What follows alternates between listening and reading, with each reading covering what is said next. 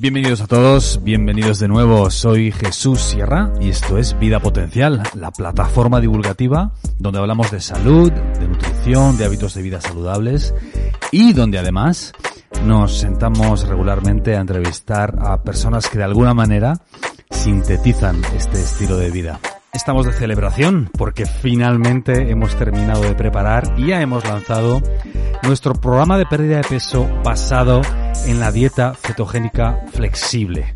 Es un programa de 8 semanas, 60 días, donde te ayudamos a hacer una transición hacia un estilo de vida cetogénico. Si quieres saber más, tienes toda la información en vidapotencial.com o te dejo también los enlaces por aquí en las plataformas de audio, en cualquiera de ellas que nos estés escuchando, en Spotify, en Apple Podcast o en eBooks.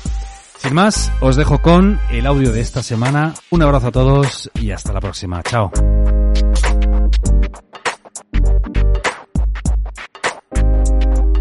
Hoy os traemos una entrevista especial.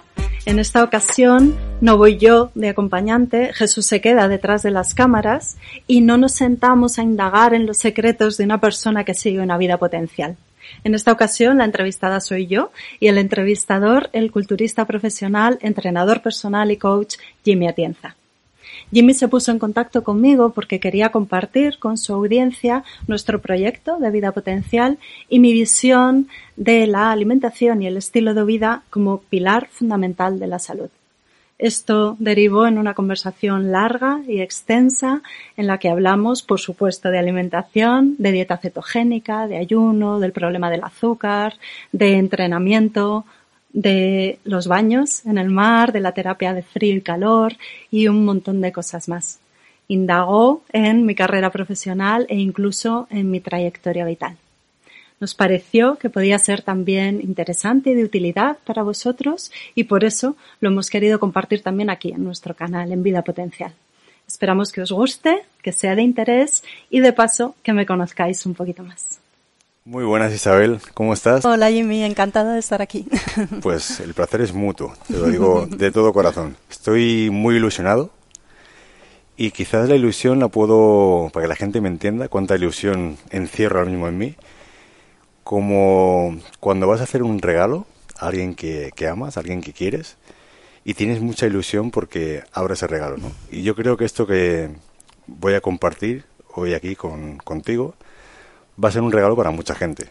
Mucha gente que te va a descubrir y que va a descubrir el maravilloso contenido que, aportas en tu canal de vida potencial, ¿no? Entonces, con esa ilusión, te comento, ¿no? De, de otorgar ese regalo a alguien querido, que en este caso, pues es pues la gente que, que me sigue o la gente que, que es sido de, de, mis redes sociales y pues eso, encantadísimo de que puedan descubrirte y puedan desvelar este maravilloso regalo. ¿no? Qué bonito, me encanta. Además, me gusta mucho hacer regalos y los preparo con ilusión, entonces sé muy bien a qué te refieres con Fenomenal, fenomenal.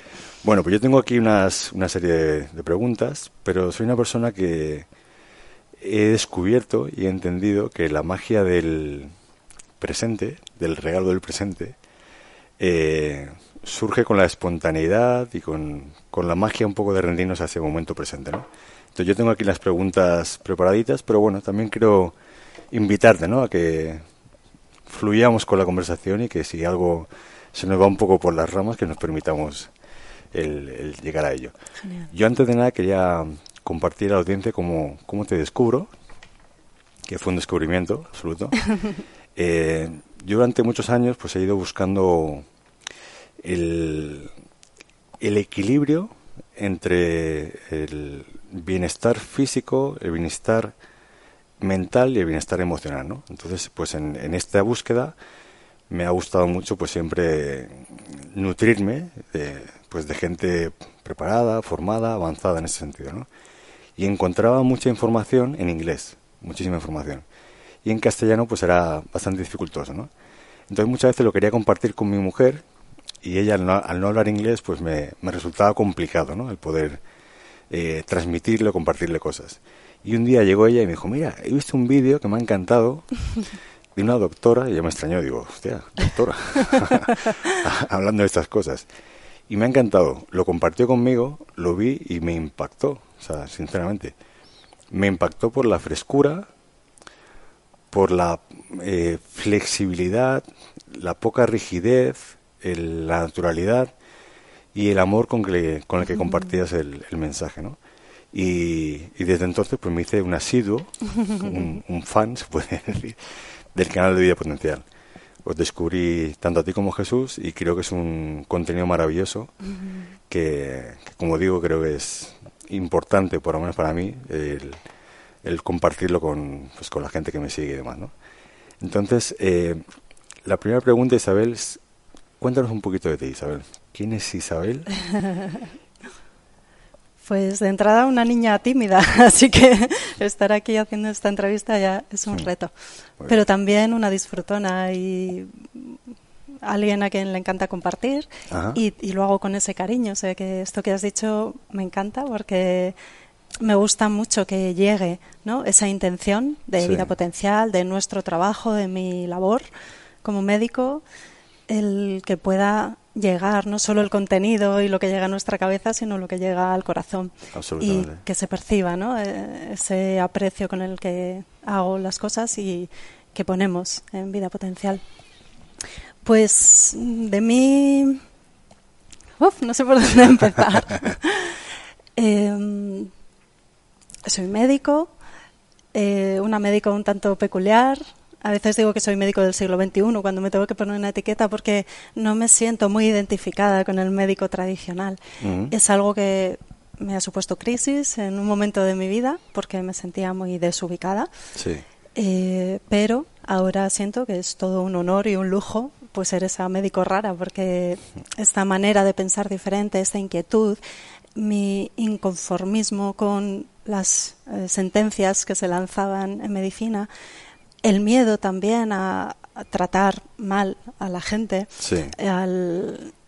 bueno, eso me ha ido llevando desde crisis a eso, a la gran oportunidad de descubrir algo más, de entender que las cosas son diferentes, algo que yo intuía, pues encontrar que sí, que efectivamente así era y que tenemos herramientas valiosísimas y luego hacer el salto personal también de atreverme a compartirlo, a mostrarlo, a contarlo, porque no es fácil en un mundo tan encorsetado empezar a decir absolutamente, sí, cosas, que quizás vayan un poco en, en contra del paradigma, ¿no? De lo establecido. Sí. ¿Cómo se despierta Isabel en esa niña tímida esa curiosidad o esa eh, el querer ser médico, la búsqueda de la medicina? Pues fue muy claro y es muy curioso para mí. Es algo que tengo grabado y que cuando pienso en ello eh, me resulta sorprendente. De preadolescente, 12, 13 años, vi claramente que yo quería ser médico. En mi familia no había una tradición ah. de médicos, que es algo también bastante común en este ámbito. Y no, pero yo quería poder ayudar a la gente y poder aportar algo con mi vida. Y desde eso, muy jovencita, pensé que la manera era la medicina, porque no quería hacer algo aislado, me voy, hago una misión o dedico unos años de mi vida a ayudar a mucha gente. No, yo quería que fuera parte de mi día a día y me parecía que ser médico podía ser una buena forma de conseguirlo. Sin duda alguna. Y además me fascinaba el estudio de la naturaleza, del ser humano. Recuerdo la primera vez que miré un microscopio en el colegio y bueno, aquello era fascinante y era nada, era una tontería de ejercicio, pero para mí fue como algo maravilloso, fascinante y, así era, y así iba a ser la mm. medicina esa que yo había elegido. ¿Encontraste en la carrera de medicina aquello que esperabas encontrar o qué fue lo que encontraste? En parte sí, en parte no. Encontré eso, ese descubrimiento, el hallazgo y el poder profundizar en algo tan maravilloso como lo que somos, a nivel físico, a nivel funcional, me parecía que era increíble. Todo lo que estudiaba, bueno, me emocionaba encontré que sí, que podía ser un buen servicio de vida, ¿no? Pero lo que no encontré fue una manera que a mí me que fuera coherente con mi forma de ver la vida y de entender la ayuda a los demás. Encontré que había vacíos. Eh, que efectivamente la medicina ya desde la carrera estaba muy centrada en tratar los síntomas, Ah, no cuidaba nada los hábitos de vida y yo eso sí que lo tenía también desde muy jovencilla, el interés por la alimentación, era muy consciente de que cómo vivíamos iba a repercutir en cómo estábamos y de, de manera directa en nuestra salud. Y para mí era una gran sorpresa que en la carrera de medicina, en una facultad buenísima, de gran prestigio, no se nos hablara de nutrición, de actividad física, de descanso, nada. Y, creo que es un grave error y un gran vacío que hay todavía hoy en día. Y luego, eh, siempre se buscaba como una herramienta que era la farmacología, el dar medicamentos o la cirugía, eh, sin realmente tener en cuenta qué persona estaba detrás. Se dice mucho en medicina que no hay enfermedades sino enfermos, o sea que hay que centrarse en la persona que tienes delante a la hora de indicarle un tratamiento, pero en la práctica no es así. Y Claro. para mí eso era como choques, ¿no? Si estamos diciendo una cosa, ¿por qué no la hacemos? absolutamente. Mm. Yo siempre digo, es una cuestión que, que me planteo, que los médicos hacen el juramento, juran sobre el tratamiento hipocrático. Y un poco el emblema de, de Hipócrates era que, que tu alimento sea tu único medicamento, uno de ellos, y el de no agredir o no hacer Mm. daño. ¿no? Entonces, esto, eh, en mi entender, se da un poco de bruces con un poco la tendencia que vemos en la, en la medicina occidental, eh, cómo está enfocada, ¿no? Y es, eh, como tú muy bien, has, muy bien has dicho, en vez de ser conscientes de qué ha originado el problema y qué está causando que esta persona tenga una serie de eh, malestares, de que se produzcan una serie de patologías, directamente aparece esto, buscamos un, un parche, ¿no? O Mm. el cómo enmascarar el dolor o solucionar el dolor sin cuestionarnos todo esto que, que, como tú muy bien has dicho, es lo más básico y, y importante, ¿no? Analizar los, los hábitos de vida de la persona, el cómo se alimenta e intentar guiarle y llevarle hacia ese espacio. Entonces, eh, creo que esto puede dar luz, esperemos, ¿no? Para futuras generaciones o para que incluso el, el mundo de la medicina pues ponga un poquito más de intención ¿no? o, o de luz sobre este factor. Al no recibirlo en, en la carrera, Isabel, ¿cuáles fueron los medios por los cuales tú empezaste a, a poder desarrollarte y, y crecer un poco en ese ámbito? Pues una mm, gran incomodidad conmigo misma en ese sistema. No nos lo enseñaban ni, ni siquiera daban la oportunidad de que profundizaras en ello durante la carrera y tampoco durante la especialidad. En cuatro años de especialidad como patóloga, yo soy patóloga, eh, que es la anatomía patológica es la especialidad que observa la medicina desde el microscopio para dar un diagnóstico. Es decir, vamos a ver las fotos que tenemos aquí como detectives y vamos a ver Sí. todas las pistas que hemos encontrado para encontrar al asesino. Y al detectar cuál es la enfermedad, ya podemos eh, activar pues la cadena de consecuencias, ¿no? El a qué se debe y qué tratamiento vamos a poner. Es una especialidad básica, clásica de la medicina, que es eso, como una visión desde el microscopio. Mm, Me encanta. Eh, Hice la especialidad con toda mi ilusión, era lo que quería hacer Sí. y me parece fascinante y sueño con un día poder hacer una conjunción, una fusión final de todo mi trabajo actual con la anatomía patológica. Pero lo que quiero decir es que fueron cuatro años de dedicación máxima, de entrega vital a esta especialidad, que es una visión completa de toda la medicina y no encontraba ni esas respuestas, ni siquiera la legitimidad de hacerme preguntas. Por ejemplo, está centrado en la célula. Todo el estudio de la enfermedad es la célula. Pero yo decía, bueno, ¿y por qué cuando estaba viendo pues las biopsias o estas muestras con otros mm, patólogos ya profesionales, expertos, bueno, ¿y por qué alrededor de la célula hay tal cosa? Da igual, da igual, céntrate en la célula. Pues esa tal cosa es la matriz extracelular, que es un elemento esencial en nuestra vida y para la salud, y del que ahora se está eh, prestando interés y se está viendo que tiene un efecto importantísimo si queremos restablecer nuestro equilibrio. Claro. Entonces, ese tipo de cosas, por poner solo ese ejemplo, para mí era como, va, bueno, vale, pues yo sigo por aquí porque se ve que eso son locuras que me Sí. vienen a la cabeza. Pues no, cuando finalmente ya terminé y era patóloga, yo veía cosas en el hospital, en la medicina, que a mí me chirriaban y yo no me sentía a gusto. Y realmente tuve una crisis personal de es que yo no puedo tratar a alguien, no puedo estar en un sistema que trata a la persona de una forma tan agresiva, sin tener en cuenta esas otras herramientas que pueden ser muy útiles, sin saber qué le está pasando a nivel emocional, mental, social en su entorno.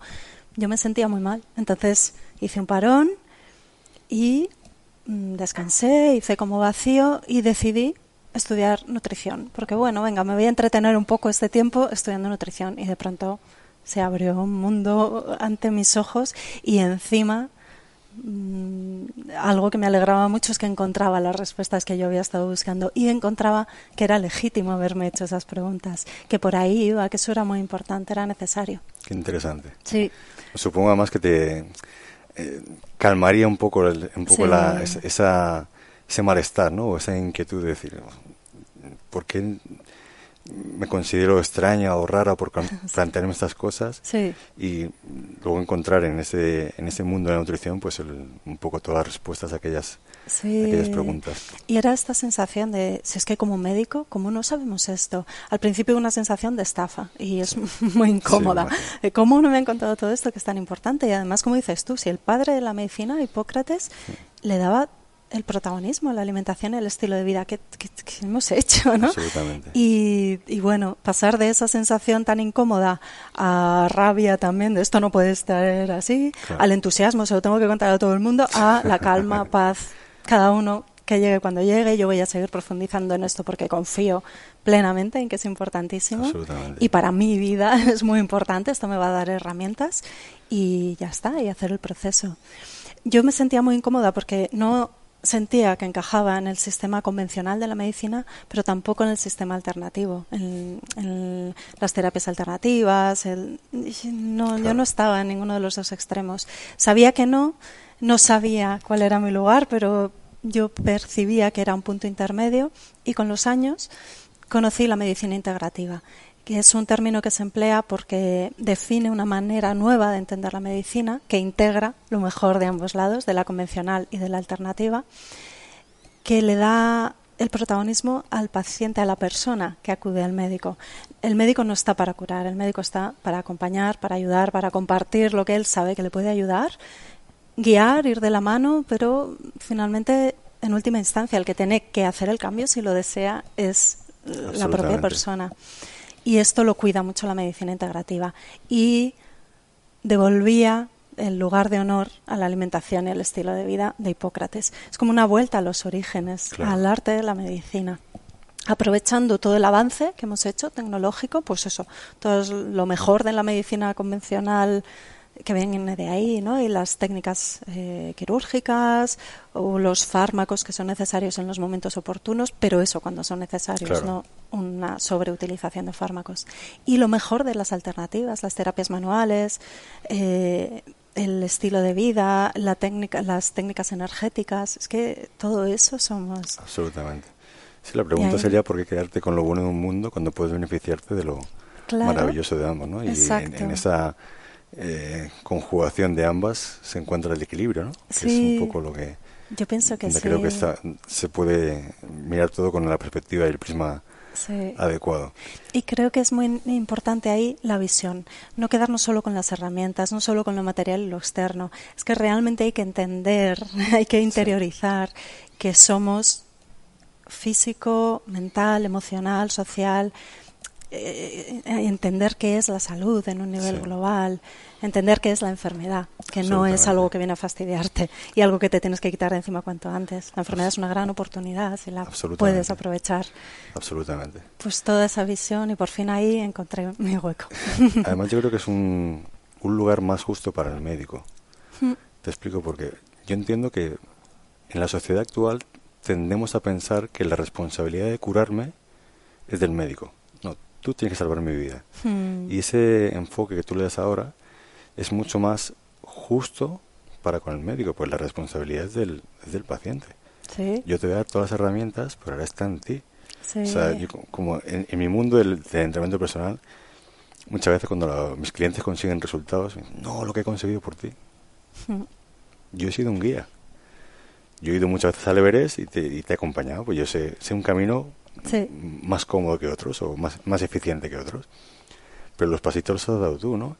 Y eso es un poco, yo creo, el, el, el papel más eh, justo para con el médico, ¿no? El de yo tengo los conocimientos, la información para ayudarte a transformar tu vida, pero la responsabilidad es tuya. O sea, al fin y al cabo, creo que es mucho más coherente el hacernos nosotros responsables de nuestra salud, de nuestra mejora, de nuestra felicidad y no situarla en terceras personas, ¿no? Que habitualmente se, se tiende demasiado a ello en, en muchos ámbitos, ¿no? Y, por supuesto en la, en la medicina.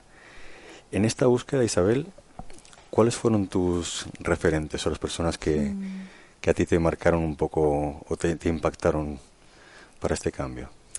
Pues previamente al cambio mm, hubo un referente que era un médico, un profesor de la facultad, que además era patólogo, era el jefe de servicio de uno de los hospitales de anatomía patológica y para mí, y mira que teníamos buenos profesores en aquella facultad, era algo más, era un maestro, era alguien que enseñaba mucho de medicina y transmitía, o yo percibía una transmisión de la medicina clásica, del arte de la medicina. Y yo sé que sí, a mí aquel hombre me impactó y le tuve como referente mucho tiempo. Además tuve la oportunidad de colaborar con él en escribir un libro y tal, y me sentía súper honrada. Aquello fue muy bonito, muy especial. Y fue como un motor, una estrellita que yo tenía delante que me servía para continuar.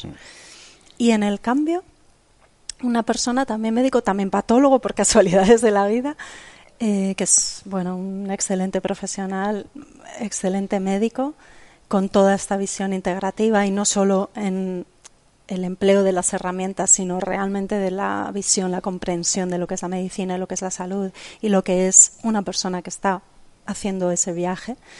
Y además una persona maravillosa, yo le aprecio un montón y para mí es también como un modelo que tengo ahí cuando dudo, no solo poder recurrir a él para que me ayude puntualmente, sino simplemente que me inspire como a emular sus pasos, su manera de proceder, a mi estilo, respetando lo que yo soy, pero sí que eso, como la estrella polar, ¿no? Que guía el, barco.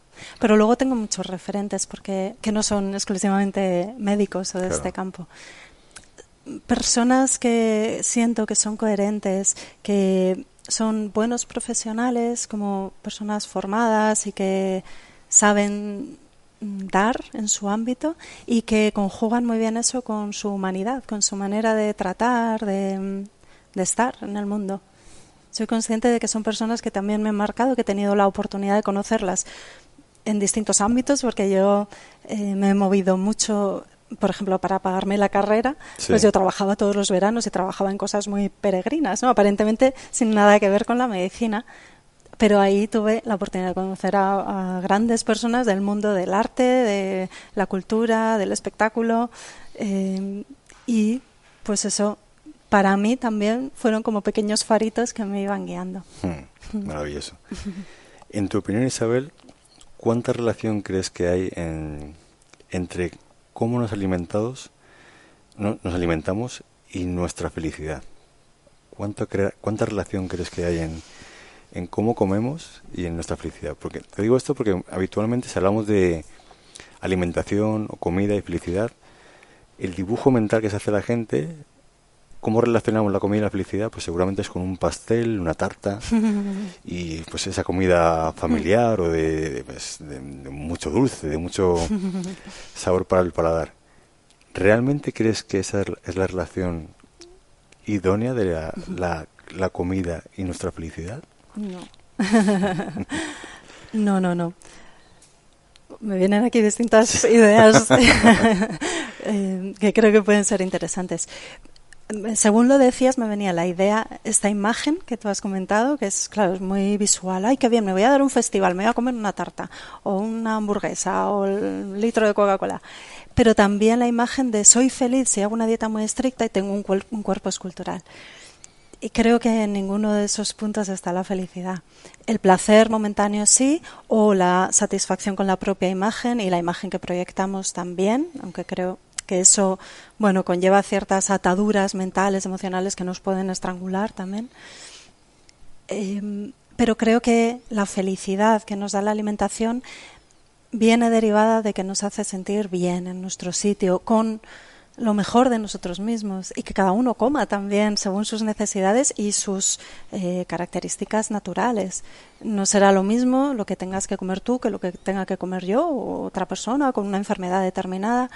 Y creo que lo importante es entender que la alimentación es un medio para que nosotros saquemos lo mejor de nosotros mismos, en la imagen, en la manera de pensar, en, lo, en el equilibrio emocional, en la funcionalidad, en que no nos duela nada.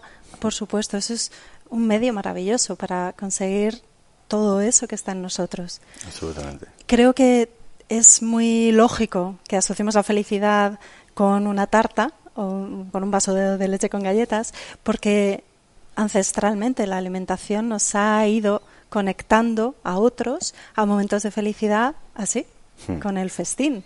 Entonces es algo que está por naturaleza y está por historia, por memoria celular. Y, y, todo el vínculo también que establecemos con la comida porque nos conecta con las emociones. Absolutamente la leche es el alimento que probamos, el primer alimento que probamos en nuestra vida y encima es en brazos de papá, mamá o quien nos cuida con todo su amor, su cariño y por eso inconscientemente recurrimos al vaso de leche con galletas cuando hemos tenido un disgusto en el trabajo porque necesitamos consuelo y mimo y cariño, es que somos eso. Absolutamente, sí. totalmente. Hay, además, bueno, también detrás de todo esto se, se ubica o se coloca pues una industria muy poderosa. Sí y yo, pues, de un tiempo a esta parte, al estar más despierto quizás en todo este, en este aspecto, pues veo cosas en los anuncios que quizás antes no, no veía, no le daba importancia. Y recuerdo el otro día en, un anuncio de chocolates, directamente, o sea, el, el, anuncio lo decía tal cual. Eh, el momento de felicidad es esto, o sea, mm. o pequeño momento de felicidad. Decías, hostias, claro, es que durante muchos años ese mensaje se ha ido instaurando en nuestro cerebro y lo que bien dices tú, hemos ido relacionando pues quizás nuestros padres o abuelos en su máximo esplendor del amor, pues te caías, te raspaba la rodilla y te daban un chocolate. Ahora puede ser un disgusto con tu novio o un disgusto en el trabajo eh, en vez de ese rascón en la rodilla, ¿no? Sí. Y entonces ahí busco mi, mi momento de, de, de placer, de sanarme, de, vinculado a la comida. Entonces la comida llega a ubicar un lugar en el que ya deja de ser un alimento que me nutra y es un consuelo, ¿no? Entonces es un enfoque cuanto menos peligroso porque dejamos de perder un poco el, el, foco de alimentación. En eso que tú comentabas de un extremo u otro, yo por mi experiencia de vida pues he sido atleta profesional y atleta profesional de un deporte en el que todo tiene que estar grameado, pesado, y en el que la máxima es que la perfección lleva a la perfección. ¿no? Mm. Y, bueno, pues esa rigidez me llevó a irme al otro extremo de la balanza, a sufrir trastorno de alimentación y a pues comer compulsivamente y, como muy bien tú has dicho, el, la clave o el, el enfoque más apropiado entiendo yo, estaría en el equilibrio, ¿no? en, el, mm. en el saber estar en, en, un estilo de alimentación que no tenga tanta rigidez y que me, me, me lleve a estar en un momento de esclavitud para mi físico y tampoco en ese extremo desde de estar constantemente eh, dándome placer o dándome mimos a través de, de la comida. Entonces el, el, punto de equilibrio que creo que ciertamente es, es importante. A nivel un poco más bioquímico o, o médico, ¿qué impacto crees que tiene la, la comida basura en nuestro organismo, en nuestro cerebro, en nuestras emociones y demás? Mm. Eh, es que tiene un impacto directo, por eso también eh, era algo que teníamos que comentar porque es súper importante, que es que realmente hay una relación directa entre ciertos alimentos y ciertas emociones.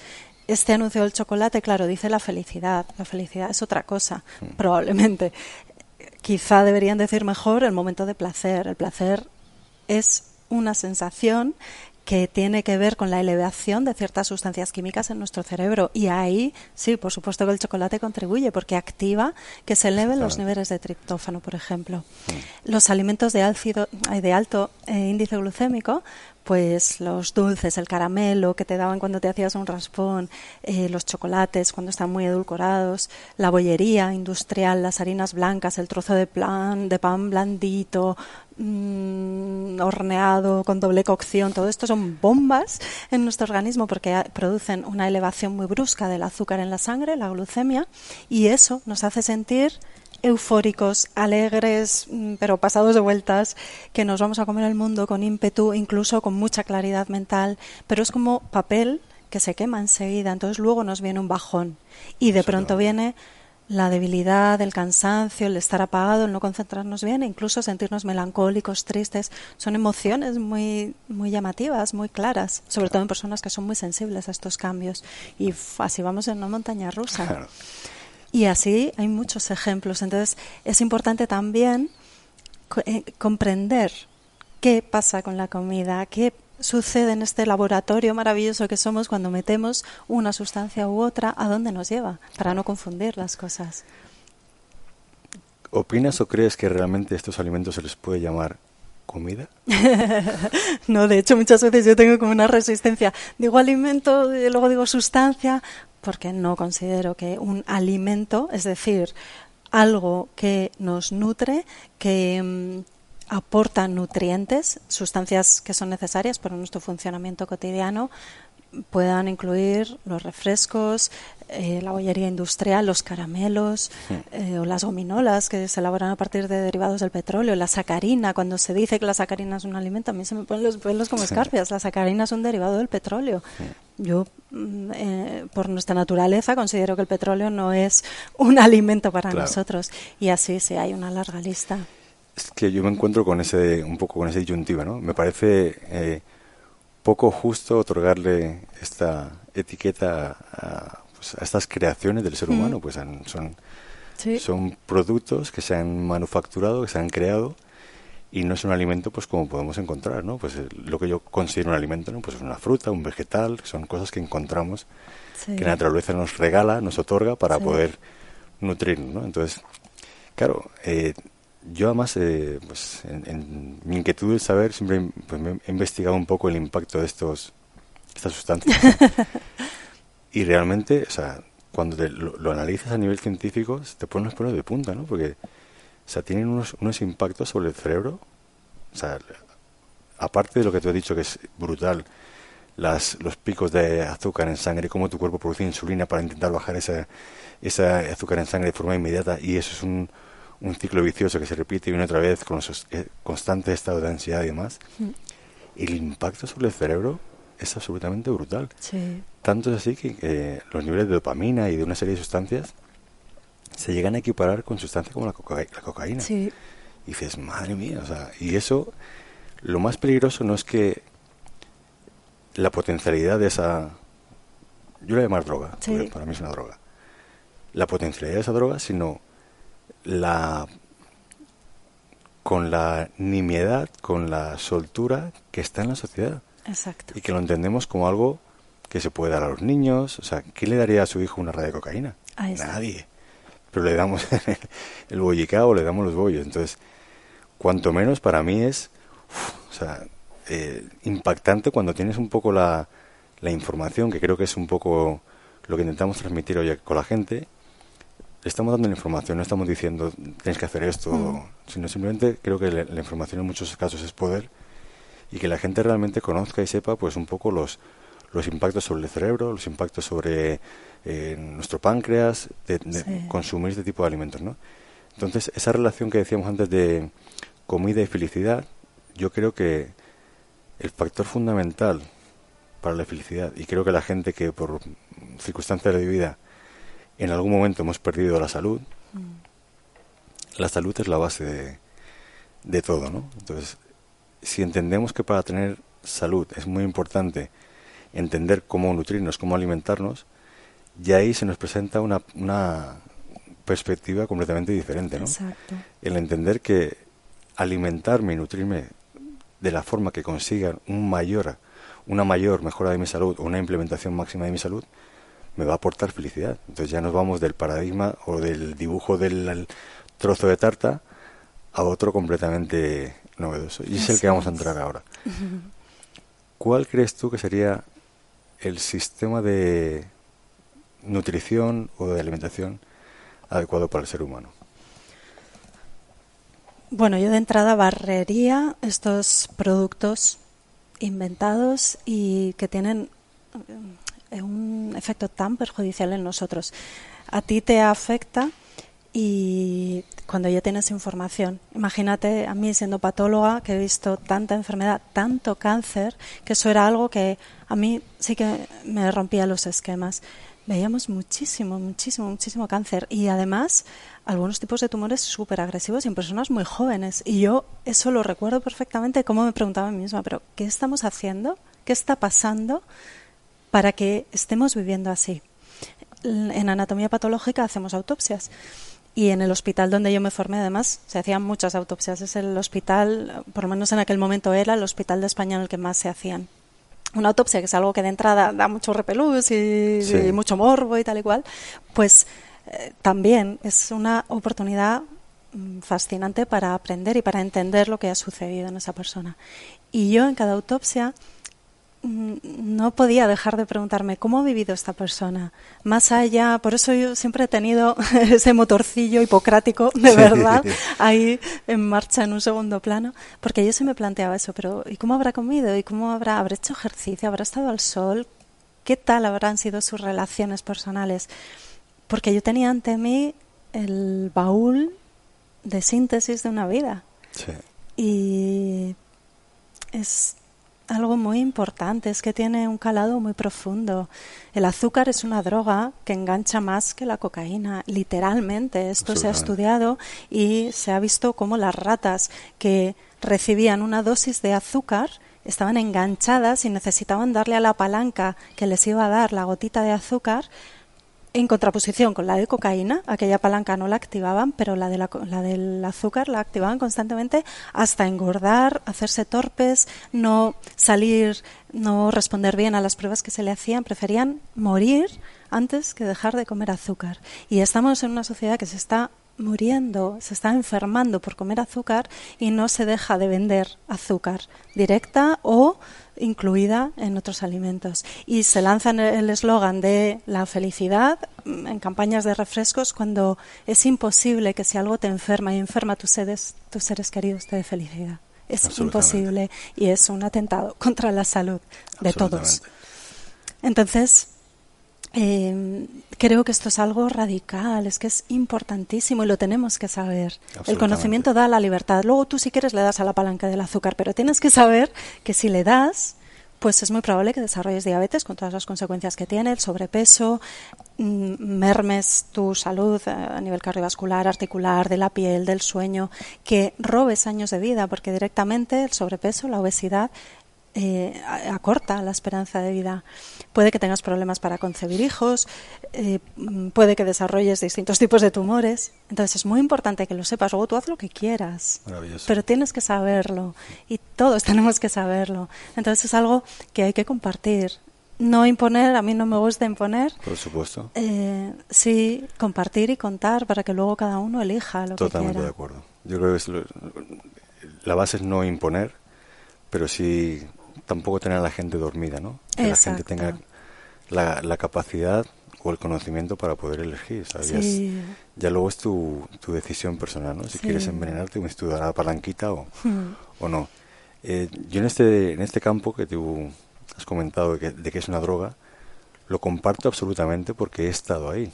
Hmm. Entonces, cuando yo tenía estos trastornos alimenticios y comía compulsivamente, muchas veces eh, me cuestionaba a mí mismo mi poca voluntad, mi poca capacidad, cuando realmente tu sistema fisiológico está completamente fuera de sí. Exacto, tú no podías hacer otra cosa. Exactamente. Exacto. Y, eso causaba más frustración en mí, porque viniendo de donde venía, que había sido una persona capaz de doblegar mi, mi sistema fisiológico, de hacer dietas extremas, cómo empezaba ese, ese, esa catarata de eventos y era incapaz. Y muchas veces la gente veo que se, se fustiga con el, el, el, látigo de la culpa, es que no soy capaz. No, es que mientras sigas consumiendo la droga, Exacto. no vas a poder parar. Eso es. Entonces, ¿cuál es la fórmula de dejar de consumir esa droga? Hay que cortar. Hay que, erradicarla. Pero hay que tener cuidado porque, por ejemplo, con respecto al azúcar, cuando cortas el azúcar, yo lo he vivido en las personas que han hecho este cambio bruscamente, se puede tener un síndrome de abstinencia. Absolutamente. lo has vivido. Ese iba a ser el, siguiente paso. O sea, la gente tiene que ser muy consciente de eso, que realmente te estás eh, quitando de una droga y que el, el, la adaptación y el cambio va a ser duro. O sea, tu cuerpo va, a querer, te va, te va a solicitar otra vez esa, esa inclusión, esa toma de esa droga. Y hasta, hasta que te liberas de ello, pues pasa un, un tiempo, ¿no?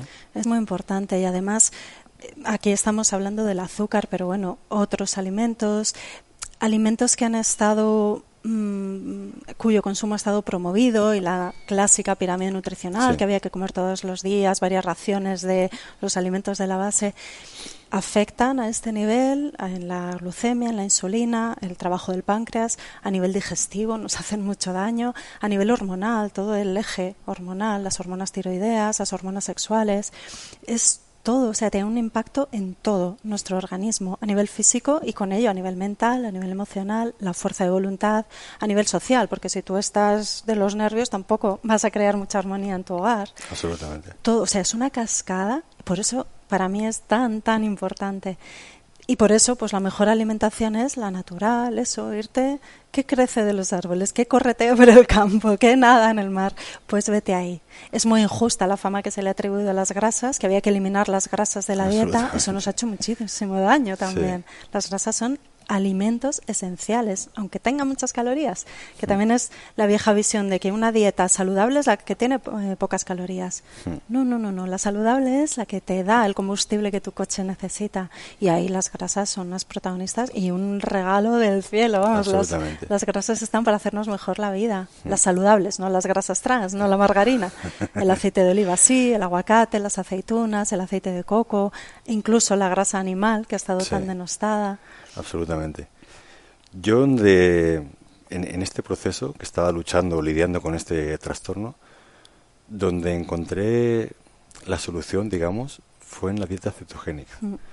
Y te, te comento esto porque había probado otro tipo de alimentaciones y yo creo que las personas que están sufriendo este tipo de trastornos desarrollamos un, un síndrome, por así decir, que yo le llamo de, de colmillo dulce. Entonces, cuando ¿Has tenido esa, esa relación con el dulce, con, con, con, con, la comida? El tomar poca cantidad de hidrato de carbono te va a generar ese sentimiento de estar constantemente tirando de la fuerza de voluntad. no, pues tomo un poquito, o tomo un poquito de fruta, tomo un poquito de... Y para mí, eh, hablo de mi caso personal y creo que y lo he aplicado en otras personas eh, que tienen el privilegio de acompañar y de ayudar, la mejor forma de superar este, este problema de la, adicción al azúcar es, creo que erradicarla. Entonces, creo que la dieta, la dieta cetogénica es de incalculable valor para, para este factor. A mí en el mundo de las, de las dietas eh, no me gusta etiquetarme, porque yo, siempre digo que las etiquetas son para la ropa, pero no me gusta decir soy cetogénico o soy... Pero sí que ese estilo de vida que encuadra mucho más con la lógica fisiológica del, del ser humano, porque dices tú, pues lo que corre por el campo, lo que nada en el mar, lo que coge de los árboles, eh, para mí sin duda alguna ha sido un poco un antes y un después mm. en cuanto a felicidad, en cuanto a mm. tener una relación mucho más saludable, mucho más lógica con la comida, ¿no? Entonces, eh, yo sé que tú también es defensora un poco de ese tipo de, de alimentación. ¿Cuál crees para ti que sería la, alimentación idónea si ponemos un, una etiqueta o una dinámica, mejor dicho, de alimentación para el ser humano? ¿Qué, ¿Qué, tipo o qué estilo de, alimentación sería la, ideal para el ser humano? De entrada, sin duda, una alimentación natural, lo que hemos comentado hace un momentito. Variada, lo más variada posible y yo le daría, cambiaría ese eh, peso que ha tenido en la balanza el porcentaje de hidratos de carbono con respecto a las grasas que hemos vivido durante tanto tiempo. Durante décadas se ha mm, insistido en que teníamos que comer hidratos de carbono, que ese era el combustible esencial del organismo, y que las grasas eran malas. Entonces, pues para el colmillo dulce y para los de colmillo neutro, todo era a base de hidratos de carbono y muy poquitas grasas. Y eso ha generado, y ya ahora ya lo sabemos porque ha pasado el tiempo, muchos problemas y un gran desequilibrio. Estamos más hechos a comer grasa. No podemos olvidar que somos lo que somos por especie, nuestra dotación genética y nuestra historia. La inmediata tampoco, individualmente debemos olvidar que somos lo que nuestros ancestros han, han llegado a vivir y eh, como seres humanos lo que hemos vivido desde hace miles de años. Y vivíamos en un entorno de escasez en el que nos alimentábamos de lo que nos regalaba la naturaleza y donde las grasas tenían un papel primordial porque nos daban un combustible muy eficiente, muy limpio, que nos ayuda a tener niveles de energía estables y mucho más equilibrados que esos picos que nos da el azúcar, que además nos em, ayudaba a cubrir necesidades eh, vitales importantes, cumplir con funciones importantísimas. Por ejemplo, las grasas saludables nos ayudaron a desarrollar nuestro cerebro. El eh, poder dejar de pasar tanto tiempo haciendo la digestión a nivel digestivo, porque incluíamos en nuestra dieta alimentos mucho más eficientes, como la proteína procedente de la carne y las grasas, de los eh, pescados, del molusco. Era lo que se ha visto que tomábamos en aquel momento. Eso supuso un cambio cualitativo que permitió dedicar menos energía al aparato digestivo y más energía a la cabeza, al desarrollo de nuestro cerebro. Y eso nos hizo medrar evolucionar. Y a eso es a lo que estamos adaptados de manera natural. La grasa en mayor proporción en la dieta nos permite también tolerar mejor los momentos de ayuno. Entonces no tenemos que estar todo el día buscando eso, el papel para mantener la hoguera viva, sino que podemos mantenernos bien. Para mí la dieta mejor es un estilo de vida, no es una dieta. Yo no, mm, no contemplo que debamos vivir con un protocolo de nada y tampoco en la alimentación, ni estar obsesionados con lo que sí y con lo que no, ni pesarlo ni medirlo porque nuestro cuerpo no se pone a contar calorías, nuestro cuerpo utiliza lo que necesita cuando necesita, es muy sabio. Lo que tenemos que hacer es no darle lo que le perjudica y darle lo que le beneficia.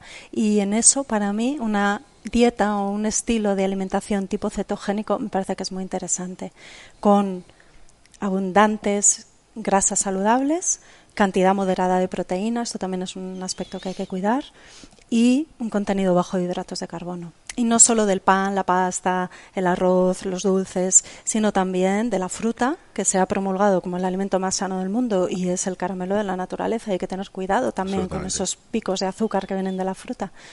Y los almidones, pues de la patata, del boniato, están muy bien, nos dan también nutrientes que necesitamos, pero deben tener su lugar, no ser los protagonistas de la fiesta porque se nos vuelven locos y lo complican. Yo siempre digo que la gente cuando le propones o le, explicas un poco esto, ¿y, dónde obtengo la energía? Hmm. ¿Cómo voy a obtener energía si no tomo hidrato de carbono? Y lo que la gente, mucha gente desconoce es que la grasa es un, factor energético no, no, igual, sino mucho más eficiente que los hidratos de carbono. Y yo siempre le pregunto a la gente, ¿Tú te sientes enérgico cuando te levantas y te tomas un tazón de cereales y unas galletas? ¿Te quieres ir a dormir? o sea, nadie se siente enérgico con eso. Y sin embargo, yo cuando hago, cuando descubrí todo este maravilloso estilo de vida, como tú has dicho, el nivel de energía siempre está, o sea, yo jamás me siento cansado. Hmm. Y cuando digo jamás, es jamás. O hmm. sea, el nivel es estable, siempre me encuentro enérgico, hago un montón de actividad física diaria, por la mañana me siento mucho más enérgico cuando hago ayunos. Entonces, el, mi experiencia es mía. No digo que sirva para todo el mundo, pero sí que puede dar luz a que otra gente que quizás su estilo de alimentación, su estilo de vida les, mm, le cause esa sensación de cansancio, de agotamiento, de apatía, de... Pues también hay otro factor que, que a mí me gusta mucho de la, de la dieta cetogénica, ¿no? que es la, claridad mental. Y cuando digo esto, mucha gente piensa, también hay que darle la información veraz a la gente. La gente muchas veces piensa que empiezo una dieta cetogénica y me voy a convertir en Einstein. Voy a, ser capaz de hacer fórmulas matemáticas de la noche a la mañana.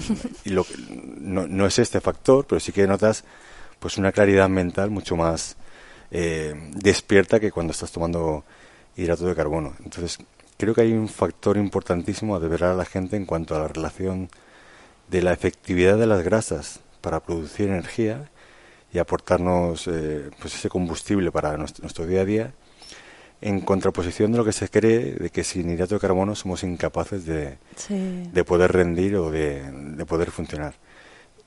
¿Podrías explicarnos levemente un poco cuáles son los factores o las vías metabólicas por los cuales nuestro cuerpo es capaz de producir energía de forma tan eficiente o más con grasas que con hidrato de carbono? Mm realmente tenemos la capacidad de hacer ambas cosas.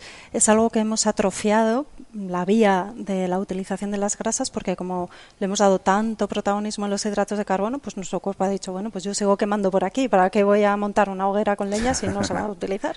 Hago la de papel. Pero realmente de manera natural tenemos esa flexibilidad metabólica, que es un término muy utilizado en la dieta cetogénica, y es muy interesante. Y de nuevo yo creo que es algo que conviene saber para luego tomar las decisiones. Y también para que no nos vayamos al otro extremo. Entonces dejemos perdamos la flexibilidad, la flexibilidad metabólica porque hemos dejado de consumir eh, los alimentos de la vía de la glucosa. Eso también está ahí. Eh, efectivamente cuando ingerimos alimentos los rompemos en fragmentitos pequeños eh, los absorbemos y eso va a servir como paquetes de energía para nuestras células. En el interior de las células tenemos mitocondrias, son microcentrales nucleares que funciona realmente quemando. Lo que se hace es una combustión. Eh, yo creo que se puede visualizar como mini hogueritas a lo largo de nuestro cuerpo en el interior de las células para obtener la energía, pues para cumplir con nuestras distintas funciones vitales. Desde la energía para hacer el proceso digestivo a la energía de movernos, de entrenar, de pensar, de hacer los cálculos matemáticos, de regenerar nuestros tejidos, la piel, los huesos, si hay una fractura, pues reconstruir el tejido dañado, etcétera, etcétera. Estas hogueritas pueden funcionar a partir de la energía que hayan obtenido de la glucosa, unidades mínimas, las unidades esenciales de la eh, digestión de los hidratos de carbono, son como las cuentas de un collar. Nos comemos el collar y en el interior lo rompemos y ya tenemos las perlitas individuales. Esas son las unidades de glucosa. Y lo que ocurre es que bien, obtenemos energía, obtenemos energía rápido, pero enseguida se agota y además deja cenizas, deja más residuos, es una energía más sucia. Eso a la larga acaba agotando esas centrales nucleares que son nuestras mitocondrias. Y ahora sabemos que la salud mitocondrial es también la salud de nuestro organismo y, bueno, nuestro seguro de vida. Según cómo estén nuestras mitocondrias, vamos a tener también más mm, calidad de vida en los años venideros y podemos utilizar en lugar de las cuentitas del collar los paquetes eh, que se obtienen de la digestión de la grasa. Y la grasa no es solo la que comemos, también nuestros depósitos de grasa, y esto es muy interesante. En una dieta cetogénica favorecemos la quema de nuestros depósitos de grasa. Por eso una dieta cetogénica nos ayuda a adelgazar, que es lo que ha catapultado la dieta cetogénica, porque bueno, pues todavía hoy asociamos dieta, alimentación a control de peso, nada más, aunque nos da muchos más beneficios y nos ayuda a mejorar la composición corporal, porque la dieta cetogénica, aun siendo una dieta rica en grasas, ayuda a quemar nuestros propios depósitos de grasa de reserva. La grasa, insisto, y ahora me aparece la imagen de aquel hombre y aquella mujer de hace miles de años, es un seguro de vida, es que le, nos ayudó a sobrevivir, a sobrevivir en un entorno agresivo, duro, a protegernos del frío, a pensar mejor, a desarrollarnos, a establecer estrategias que nos permitieron irnos desarrollando más. La grasa es importantísima. Entonces, estos paquetitos de grasa que entran en la mitocondria no entran como tal las grasas, sino en forma de cuerpos cetónicos, porque las grasas son como paquetes demasiado grandes para que nuestras células los utilicen nuestro hígado hace un trabajo de transformación en los llamados cuerpos cetónicos, que son también muy nombrados en la dieta cetogénica porque es el combustible que se va a emplear.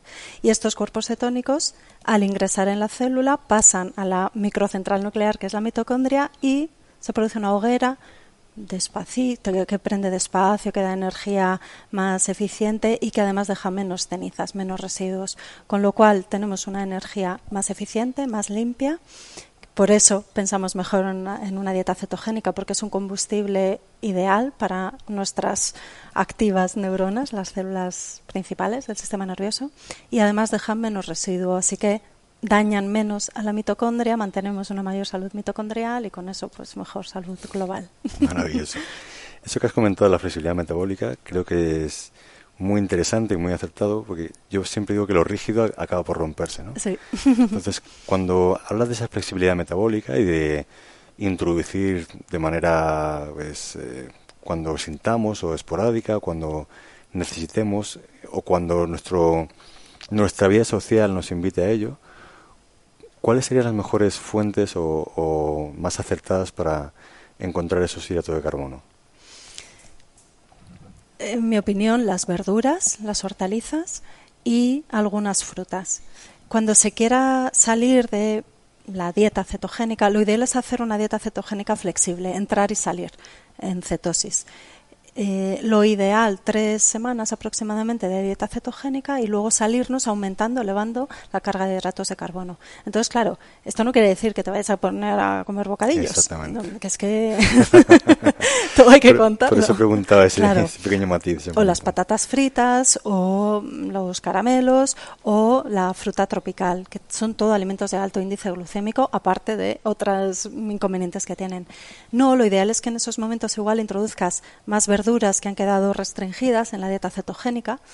Eh, por ejemplo, en la dieta ceto se pueden tomar verduras y hortalizas, que también es algo que la gente piensa que no se puede hacer y por tanto no va a tener un buen aporte de fibra y de prebióticos para cuidar su flora intestinal, no, porque se pueden incluir las verduras de hoja verde, las hortalizas, las lechugas, canónigos, rúcula, espárragos, cale, eh, el brócoli, bueno, hay, en realidad hay un abanico bastante amplio de aporte de, de, estos frutos vegetales, ¿no? de estos alimentos de origen vegetal.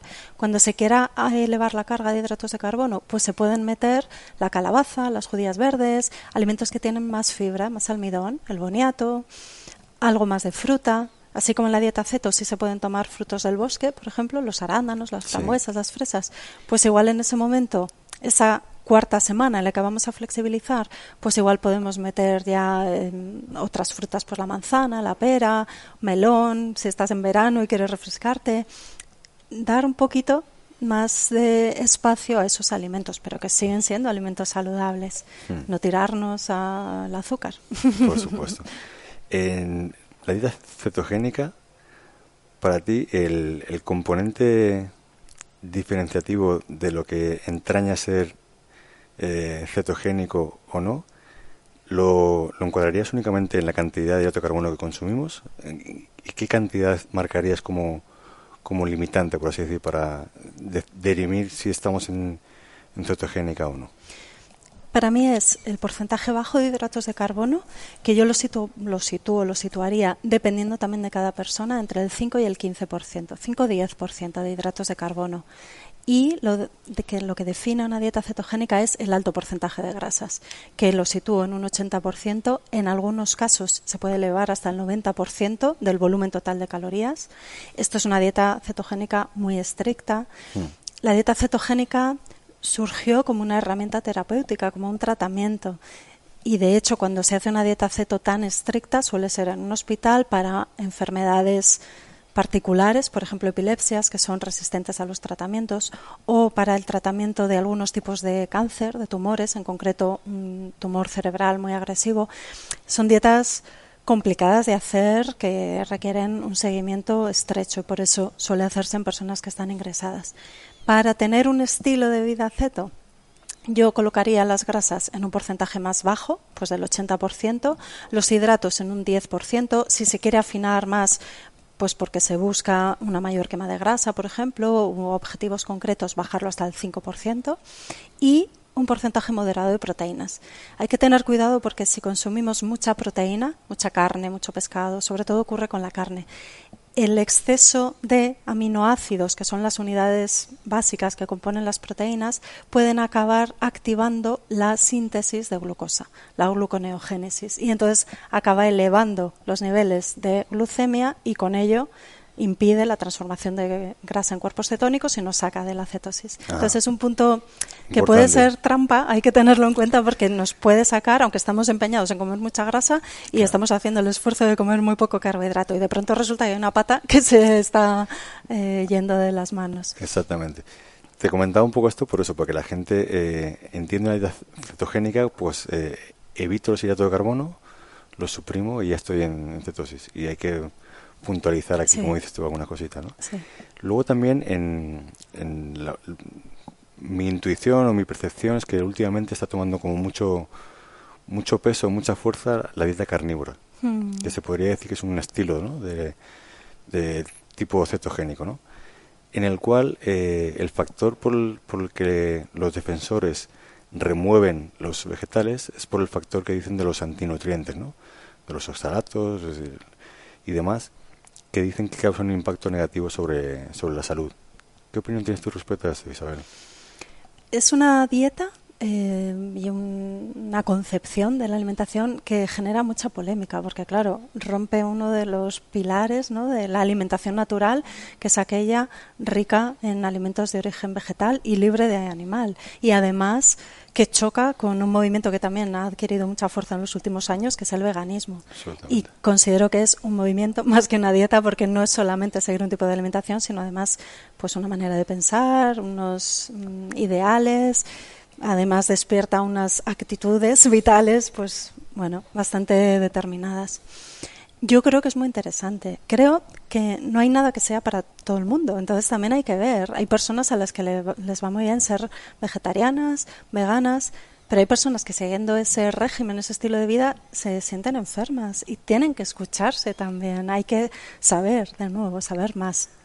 Los alimentos de origen vegetal nos aportan muchos nutrientes, muchos beneficios y también antinutrientes, porque las plantas no quieren que se las coman.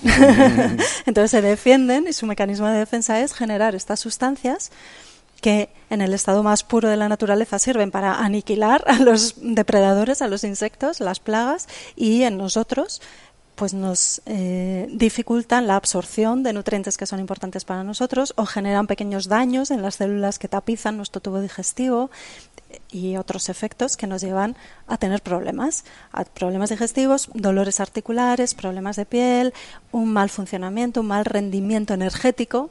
Imaginaos cómo estarán nuestras mitocondrias también si se alimentan de esto. Entonces, yo considero que es un enfoque muy interesante al que por lo menos hay que prestarle atención, escuchar qué hay detrás de esto y de nuevo que no es para todo el mundo, porque también hay personas que se alimentan solo de carne y entonces se sienten mal porque tienen dificultades para metabolizar estos alimentos. O sea que creo que es como muy interesante para saber qué pasa por ahí y luego para ver qué es lo mejor para cada uno. Absolutamente. Ha dicho algo que para mí es fundamental y es el, que es algo que creo que hemos perdido, ¿no? La capacidad de escucharnos, de escuchar nuestro cuerpo. Y yo, desde que he descubierto ese tipo de alimentación y, demás, he aprendido, o he aprendido, o me he reconectado, sería mejor la expresión, ¿no? De nuevo con mi, con mi lenguaje interno y he aprendido de nuevo a escucharme cuando tengo hambre, cuando comer, cuando no comer, en vez de ese estilo de vida que durante tantos años he llevado por mi deporte, de tengo que comer seis veces al día, hasta ahora, hasta ahora, tanto gramos, tanto, tanto. Mm. Y es, es, realmente es una liberación, ¿no? El, reconectar de nuevo con tu, con tu lenguaje fisiológico y, a, y aprender de nuevo a, a, escucharlo, ¿no? En, en esto que has comentado del veganismo, ¿cuál es tu opinión personal en cuanto si a nivel fisiológico estamos realmente preparados para vivir únicamente Esto puesto un poquito contra las cuerdas. Sí, pero bueno, me voy a lanzar. Ya que a ti te va el boxeo, me subo al ring. Muy bien. Mm, yo no creo que sea algo natural. Entiendo el que uno desee ser vegano porque tiene un conflicto moral o ético con el trato que se le da a los animales no defiendo que eso sea lo mejor a nivel fisiológico para nosotros. Sí creo que necesitamos esos antioxidantes, la fibra, incluso ese efecto refrescante, ese mm, equilibrador del hígado y eh, ese tonificador de los riñones que pueden venir por alimentos de origen vegetal. Pero no creo que de manera natural los humanos estemos hechos y con ello vayamos a, obtener nuestro mejor mm, beneficio, vayamos a expresar nuestro mayor potencial si nos alimentamos de una forma en la que no hemos diseñado. Los humanos somos omnívoros, no somos herbívoros. Medramos en aquel mundo en el que empezamos a incluir, además de los frutillos del bosque y además de unas setas, de los hongos, empezamos a incluir la carne, el pescado, los moluscos, la grasa de origen animal. Quizá, claro, vamos evolucionando. Quizá estamos evolucionando hacia un sistema orgánico, un laboratorio interno que asimila mejor y que obtiene una energía más eficiente solo de los vegetales. Yo creo que todavía no estamos en ese punto porque los evolucionistas nos lo explican así, aunque aparentemente cambiamos por fuera, nuestro sistema enzimático y digestivo sigue siendo el del hombre del Paleolítico. Hmm. Entonces, cuestiono, realmente tengo dudas de que lo mejor sea ser mm, vegano estricto. También opino que es que, o, siento que los extremos no son buenos y ese es otro extremo. Además lo he visto, mm, como personas se han llevado a una debilidad y a enfermar globalmente por seguir un esquema de alimentación que venía más de la cabeza y de esas convicciones, que eso lo respeto completamente, y no escuchaban su cuerpo y no em, respetaban el diseño humano, el, cómo estamos hechos. No respetaban su propia naturaleza, queriendo respetar la naturaleza de otros, estaban desatendiendo la suya propia. Sí creo que un ayuno, un tiempo concreto, un paréntesis a base de vegetales puede ser muy curativo, eso sí, pero como un sistema de vida mantenido a largo plazo, creo que eso no nos lleva a lo mejor de nosotros. Yo absolutamente comparto contigo el enfoque moral del es que además lo comparto, pues yo lo entiendo así. Yo defiendo el, no maltrato a los animales, mm. el, un, pues, un, sistema de agricultura lógico en el que se respete el, el, animal y todo esto. Pero desde la experiencia, habiendo probado las diferentes vías, yo estuve seis meses con una dieta mm, puramente vegetales y de frutas y vegetales y al principio las sensaciones fueron buenas, pero sí que descubrí que al tiempo las sensaciones empezaron a ser no tan buenas. Y sí lo notaba mucho pues en el, rendimiento, en una serie de factores que, bueno, pues que me daban luz de que aquello no, no era lo, lo ideal. Con la dieta carnívora, eh, antes he comentado contigo ese, ese momento de que yo estaba muy metido en el mundo del boxeo, estaba pues eh, incluso buscando el, el debutar y pues un, problema en los hombros me, me, llevó a investigar o a buscar otras vías eh, pues a través de una dieta antiinflamatoria que la dieta carnívora aboga mucho por, por, por, tener esta potencialidad la, la verdad que el resultado fue brutal, o sea, muchísimo más allá de lo que yo podía imaginar. Y a los 5 o 6 días de empezar esta dieta, pues los, mis hombros mejoraron muchísimo, ¿no? Entonces, sí que, como bien dices tú, veo que, cada una puede desarrollar una serie de beneficios y potencialidades impresionantes. Esto no quita que igual yo empecé con esta dieta, pero luego poco a poco pues volví a introducir pues los vegetales eh, y, demás y seguir beneficiándome de, de, ese momento de, alimentación que, hice de forma puntual, ¿no? Entonces, lo que hemos hablado durante toda la, la charla, evidentemente, el encontrar esa, ese e-, equilibrio y no ese dogmatismo que veo que tenemos hoy en día pues con tema de sistemas de, de, alimentación que pasan a ser casi casi como religiones, ¿no? Yo soy cetogénico, pero entonces si como un cuenco de arroz ya no soy ceto, entonces te, señalo y eres el anticristo. Entonces, el buscar ese, ese entendimiento y ese equilibrio en toda esa tipo de alimentaciones creo que es, que es fabuloso. si comes como yo eres de los míos y si no eres de los otros. Y ya estamos opuestos y tú eres mi enemigo o... ¿Y por qué? ¿Para qué? Sí, llega a ser un poco ridículo el juzgar a las personas por cómo se alimentan, ¿no? es un poco... Mm. Yo entiendo que de manera natural sentimos afinidad con quien se parece a nosotros, con quien hace lo mismo que nosotros. Em, eso está ahí, sí pero bueno, que... Sí, también quizás hay el, el, factor social de, querer sentirnos parte de un grupo, ¿no? Encontrarnos con, los nuestros o con sí. la comida ha desempeñado un rol social muy importante en nosotros. También nos conectábamos a otros ya desde nuestros ancestros a través de la comida. Se establecía una jerarquía a través de la comida. Cuando llegaban los hombres de una jornada exitosa con una pieza de caza luego repartían y daban los mejores fragmentos a quien estaba mejor posicionado. Eso ha quedado también. Entonces y también, pues en torno a la comida y en la hoguera, nos contábamos lo que había pasado y, y nos enlazábamos. Entonces la comida también es un vehículo emocional. Entonces también por eso por un lado, celebramos las grandes ocasiones en torno a la comida y por eso también nos sentimos identificados con nuestro clan, nuestra familia, a través de los sabores, de lo que comemos. Entonces también entiendo que si comes lo mismo que yo, venga, eres de los míos y ya siento una cierta afinidad. Y si no, por lo menos te voy a tener así un poquillo en observación, ¿no? Fenómeno. Bueno, Isabel, yo soy de los que piensan que no hay nada más contexto que el ejemplo. Entonces, está claro que tú ejemplificas todo lo que, lo que compartes, lo que, lo, que proclamas, por así decir. Cuéntanos cómo es un día a día, cómo es un, día normal para, para Isabel. Ahora me pillas en un momento complicado porque acabo de hacer un traslado, un cambio de domicilio, de ciudad y estoy fuera de rutina.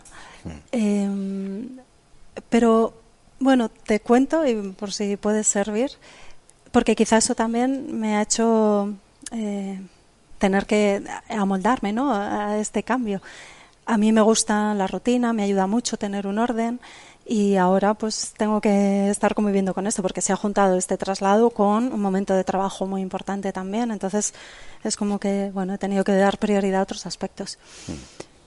En mi día a día, pues eh, cuando me despierto antes de levantarme me quedo un ratito respirando y bueno como situándome podríamos decir quizá que es un ejercicio de coherencia cardíaca, que es una especie de conexión de sensaciones en el pecho, que es donde está el corazón, y con las emociones, que eso nos hace ya como conectar también o activar, sintonizar nuestro reloj maestro del organismo, y eso ayuda también como a tener un mejor ritmo en resumen, me quedo un ratito antes de levantarme, ni cojo el móvil ni nada de esto, yo me quedo tranquila un ratito en la cama. Y antes de levantarme sí que me estiro. Y me he dado cuenta de que esto, que yo lo considero muy normal, porque veo haciéndolo muchos, muchos años, veo que no es lo habitual.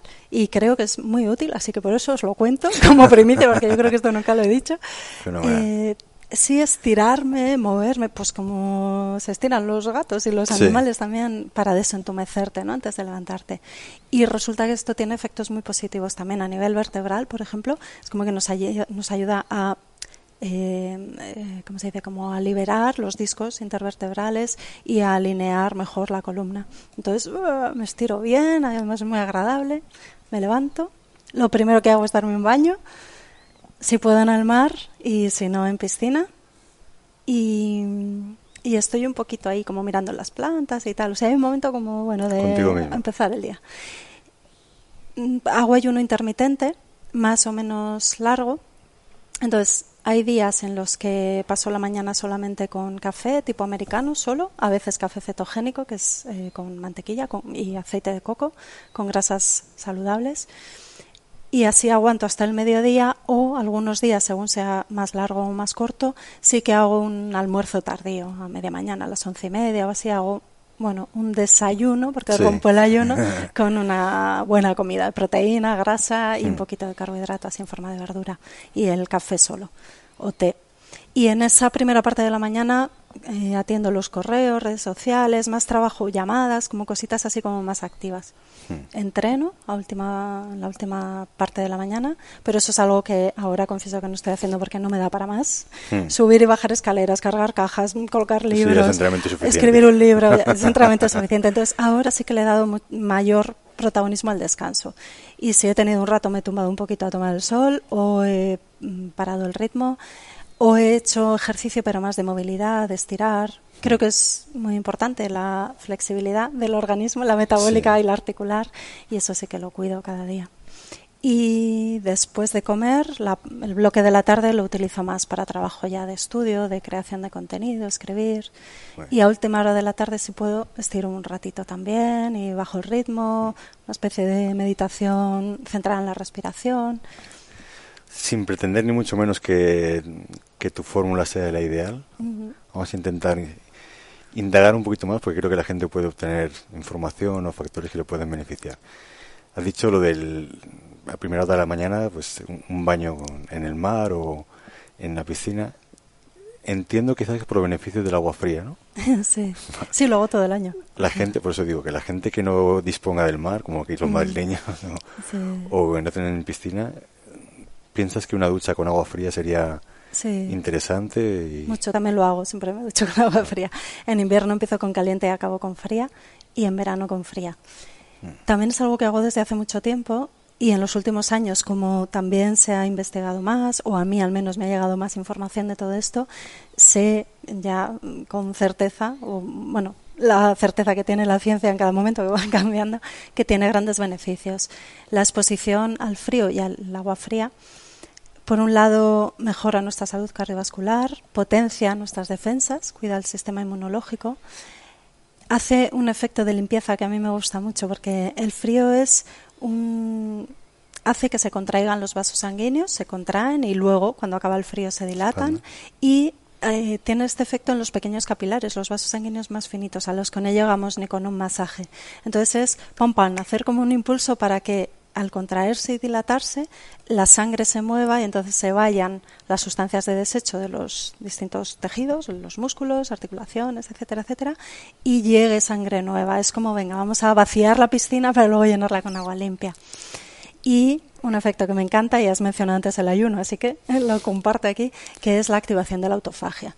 Y la autofagia es un sistema innato de reciclaje y renovación que tenemos todos de serie y que hay que aprovechar porque es muy interesante. Es maravilloso que, que andemos un poquito más en ese factor porque así la gente tiene el conocimiento y la información del por qué hacer las cosas. ¿no? Hmm. Y fíjate que, que, incongruente, porque yo me ducho con agua fría hasta en, invierno. Y digo incongruente el, el, el calado o el mensaje que tiene la gente en la sociedad un día coincidió que me duché, estaba en casa de mi madre, me duché con agua fría y mi madre me decía, ¿te vas a enfermar? Sí, bueno, cuando realmente todo lo contrario, ¿no? Te potencia el sistema inmune y demás. Sí. Pues ella fue después de mí a la ducha y dijo, ¿pero te ducha con agua fría? En enero. Sí, sí, sí y luego, ¿te vas a enfermar? Hijo mío.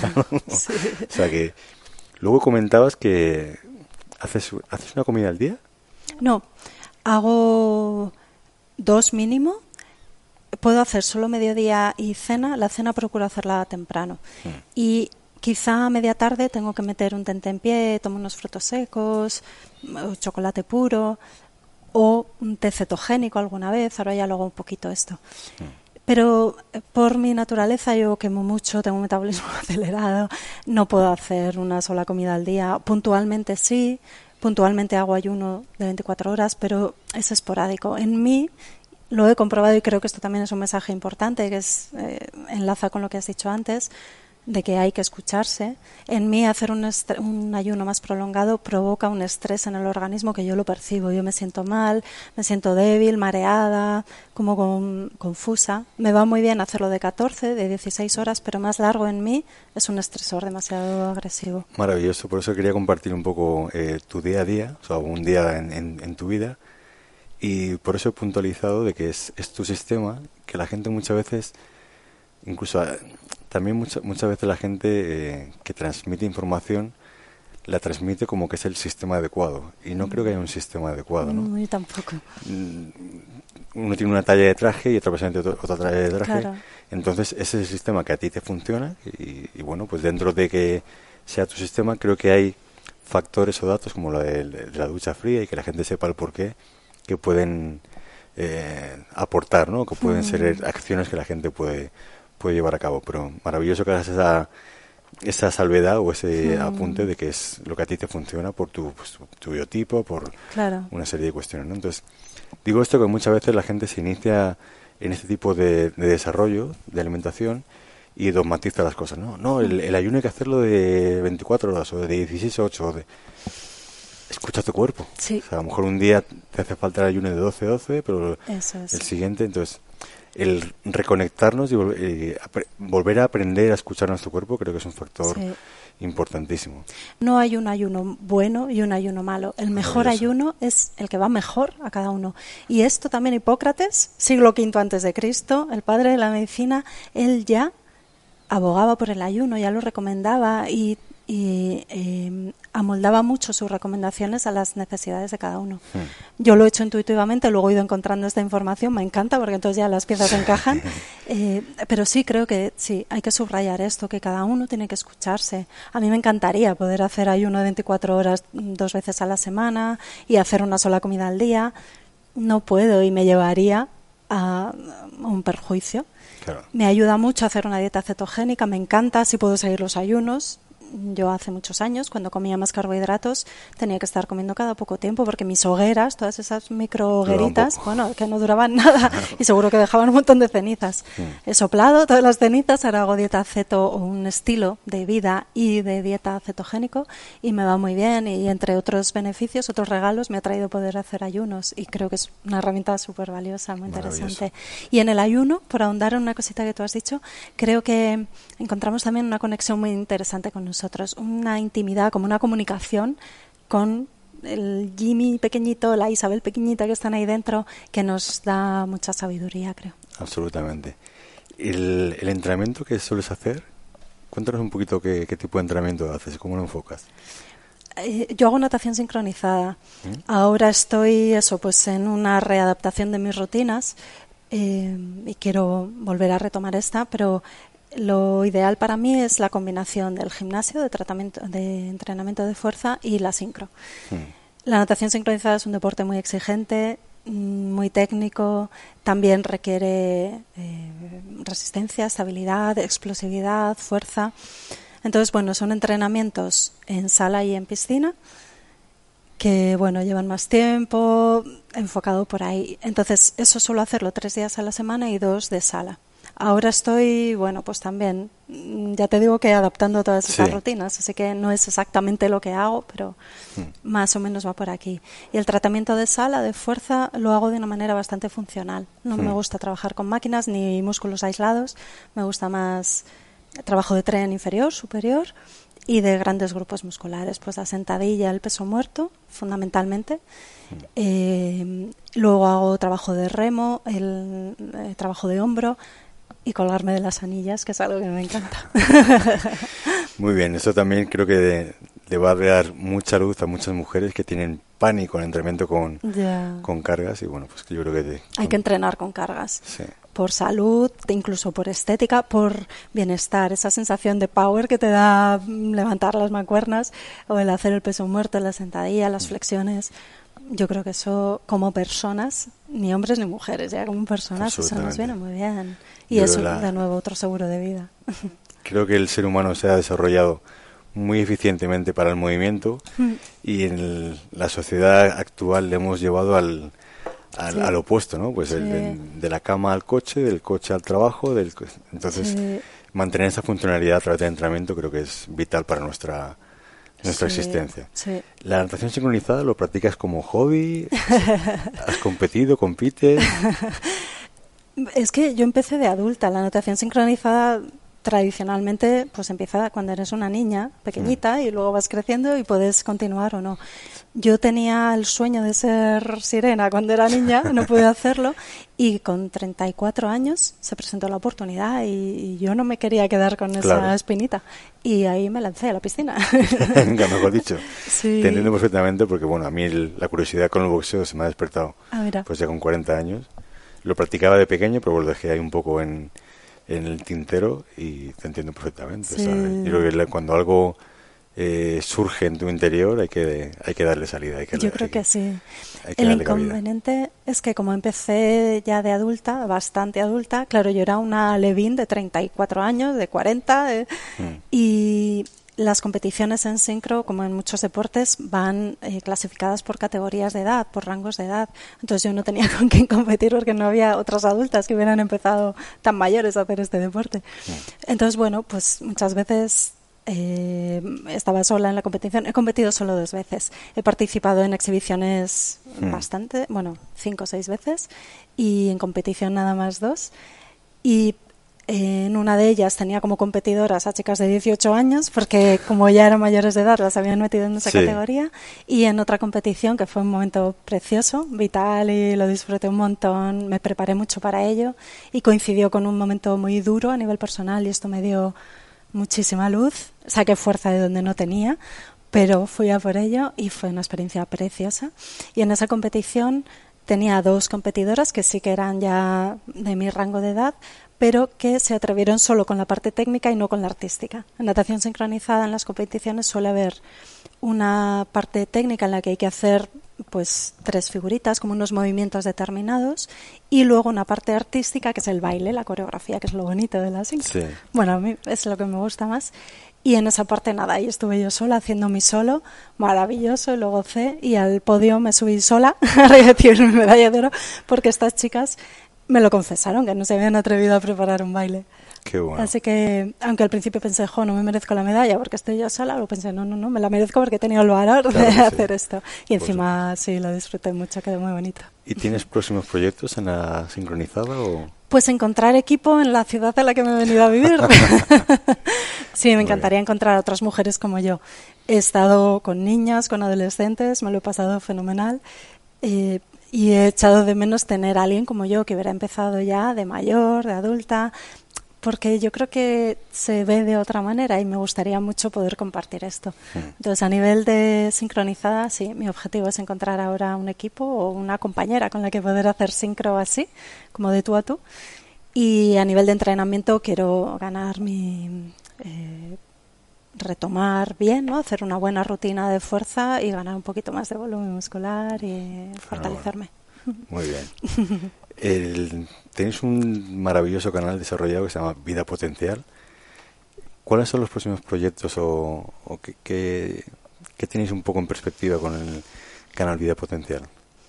Pues e, es un proyecto muy bonito porque percibimos eh, miro para allá porque tengo aquí a Jesús, la segunda mitad de vida potencial, lo percibimos como algo orgánico, que casi nos va pidiendo el nuevo proyecto. Nos ha pasado desde el principio, surgió casi como un juego, eh, vamos a compartir lo que sabemos y quien lo tome y le pueda servir, pues genial, porque así vamos transmitiendo esta información que consideramos que es muy útil. Y desde el principio fue como algo muy fluido. Empezamos haciendo eso y de pronto eso nos llevó a crear ya un canal de YouTube, una vida, una página web y todo un proyecto detrás que va creciendo sin parar. Tenemos ya vídeos, eh, perdón, libros publicados, programas de control de peso, de ayuda en la menopausia. Tenemos un programa ahora de transición a una dieta cetogénica porque hay que hacer el paso gradual de una dieta rica en carbohidratos a una dieta cetogénica y estamos ahí para echar una mano.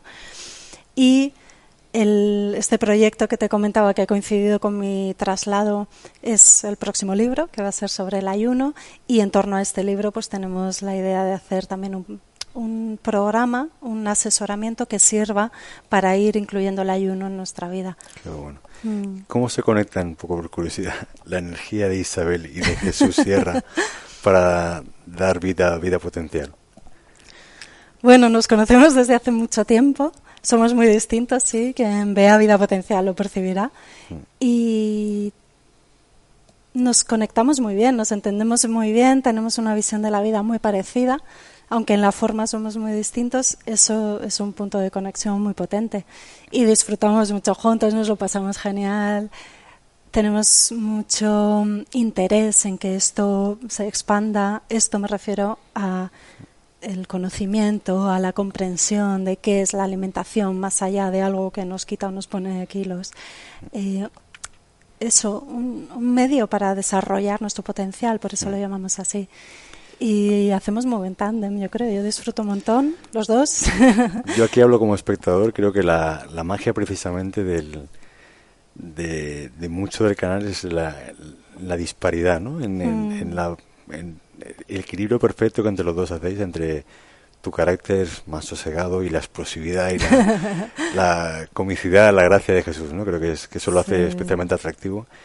Y, como espectador también os digo que el, contenido es maravilloso. O sea, es mm, fresco, es dinámico, es divertido, es un, aporte muy técnico pero con mucha frescura y creo que, que vais por muy buen camino y haciendo una labor, desde mi punto de vista, muy de agradecer y de muchísimo valor para, para, pues, para la sociedad en general. ¿no? Mm, Aparte se ve que está hecho con, con una autenticidad, un cariño y un amor del de compartir, de simplemente mm. compartir.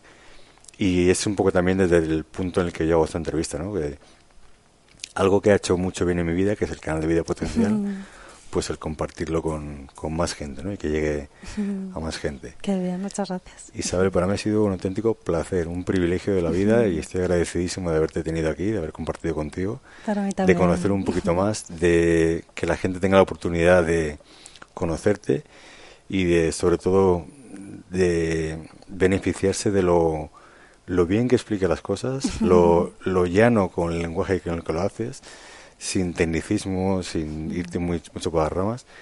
Y te digo, agradecidísimo. La última pregunta es, ¿para cuándo un entrenamiento con vida potencial? Para cuando me prepare un poco, porque yo no sigo el ritmo. Sino. Yo creo que queda eso ahí en, en el tintero como pendiente. Para mí sería un privilegio entrenar con vosotros. ¿Y para cuándo un entrenamiento de sincro los tres juntos? Pues eso sería más, más, más digno de ver, ¿no? tú seguramente estés fantástica y Jesús y yo estaremos ahí divino, vamos. ha pues sido un gusto, Jimmy. Lo mismo te digo. Un placer enorme, estoy también muy agradecida. Me ha encantado, además las entrevistas que me hacen suelen ser muy técnicas, de muchos conocimientos, y me ha encantado también poder mostrar un poco de mí a nivel personal. Yo creo además que, como decía antes, el ejemplo es la, forma más contagiosa de programar las cosas, mm. y creo que alguien como tú que vive con, con lo que predica en su día a día, y lo lleva eh, en su ADN y en su, en su persona. Creo que era importante conocerte un poquito más y descubrirte un poquito más. ¿no? sí, yo lo que cuento es lo que, desde luego, lo que hago, lo que aplico lo que, y lo que sé por experiencia que nos permite desarrollar lo mejor de nosotros mismos.